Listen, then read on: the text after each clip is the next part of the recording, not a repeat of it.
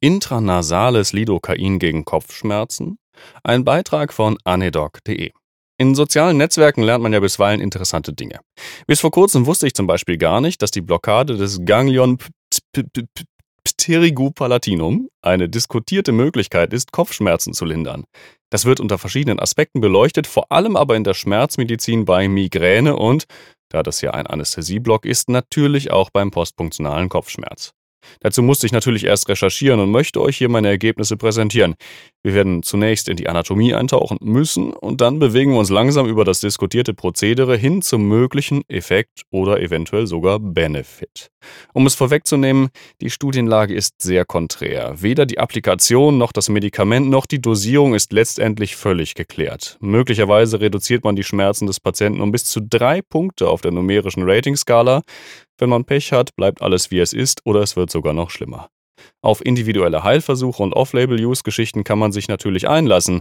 Der Patient sollte aber explizit darüber aufgeklärt werden. Von ernsthafter Evidenz kann man hier leider nicht sprechen, dafür ist das noch zu sehr im Fluss. Die Idee basiert letztlich auf der Blockade des Ganglion pterigopalatinum, das in der gleichnamigen Fossa pterigopalatina liegt. Es erhält parasympathische Fasern aus dem Nervus intermedius des Nervus facialis und sympathische Fasern aus dem Ganglion cervicale superius. Versorgt werden die Glandula lacrimalis und die Glandula submandibularis. Begleitet werden die Fasern teilweise auch von Rami des Nervus trigeminus. Es wird diskutiert, dass dieses Ganglion, in der englischen Literatur übrigens etwas veraltet Sphenopalatine Ganglion genannt, eine Rolle im Kopfschmerz spielen soll aufgrund seiner weiteren Verschaltung. Vor allem werden an und in ihm nicht nur vegetative Reize verschaltet, sondern weitere Sinneswahrnehmungen sensorischer, motorischer Art aus dem Kopf- und Halsbereich. Schmerzsyndrome, für das es diskutiert wird, umfassen nicht nur die Migräne, sondern Clusterkopfschmerz, Trigeminusneuralgie, atypischer Gesichtsschmerz, vasomotorische Rhinitis. In einer Studie 2003 von Janitzki et al. wurde bereits die parasympathische Versorgung des Gesichts für entsprechende Schmerzen verantwortlich gemacht, wobei die Erstbeschreibung auf Masels und Geiger zurückgeht. Der Wirkmechanismus, wenn es denn einen gibt, könnte auf eine reduzierte Freisetzung von Neuropeptiden zurückzuführen sein. Das Ganglion kann medikamentös topisch erreicht werden, indem das Lokalanästhetikum auf die Schleimhaut direkt darüber geträufelt wird. Da es im Grunde noch hinter den Nasengängen in der Epipharynxwand verortet ist, reicht ein einfacher MAD vermutlich nicht aus. In den von mir gelesenen Studien wurde davon tatsächlich auch gar nicht gesprochen. Der Patient sollte zum einen in der sogenannten Barre-Position liegen, das heißt auf dem Rücken. Dabei hängt der Kopf über das Tragenende hinaus in der Luft, rekliniert und dreht ihn auf die betroffene Seite des Schmerzes. Dann wird in dieses Nasenloch das Anästhetikum geträufelt. Dafür gibt es zum Beispiel den Spheno-Cut als Hilfsmittel. Das Konkurrenzprodukt TX360 oder TX360 erlaubt, dass der Patient in einer sitzenden Position verbleibt. Die Zielposition im Epipharynx ist trotzdem dieselbe. Nun stellt sich die Frage, wie viel Volumen und wie viel Konzentration das Anästhetikum haben sollte.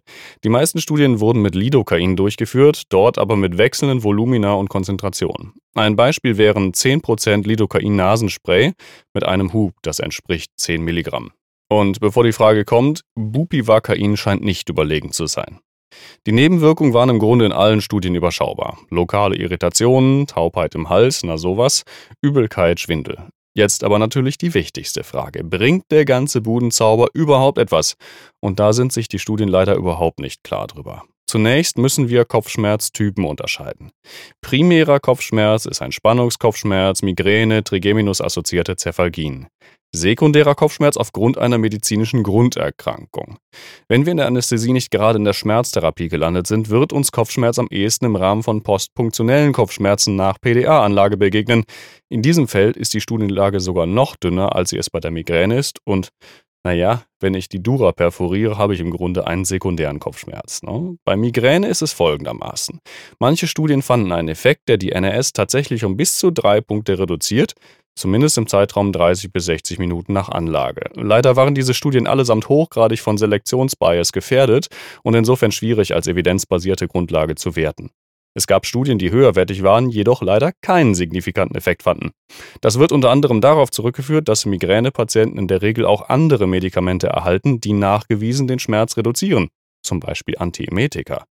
Wen es interessiert, der kann sich die Studie in den Links auf meinem Blog natürlich herausziehen und nachlesen. Es gibt sogar Studien, die noch nicht mal eine Überlegenheit gegenüber Placebo herausarbeiten konnten.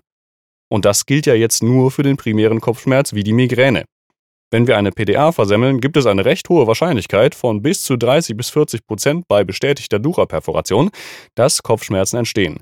Die Arbeitshypothese ist da ja immer das sogenannte Liquor-Verlust-Syndrom durch das Loch und einen Unterdruck im subarachnoidalen Raum, der quasi am Hirn zieht und dadurch Schmerzen verursacht. Es ist nicht so recht einsichtig, warum eine periphere Ganglionblockade auf einmal solche sekundären Schmerzen reduzieren sollten.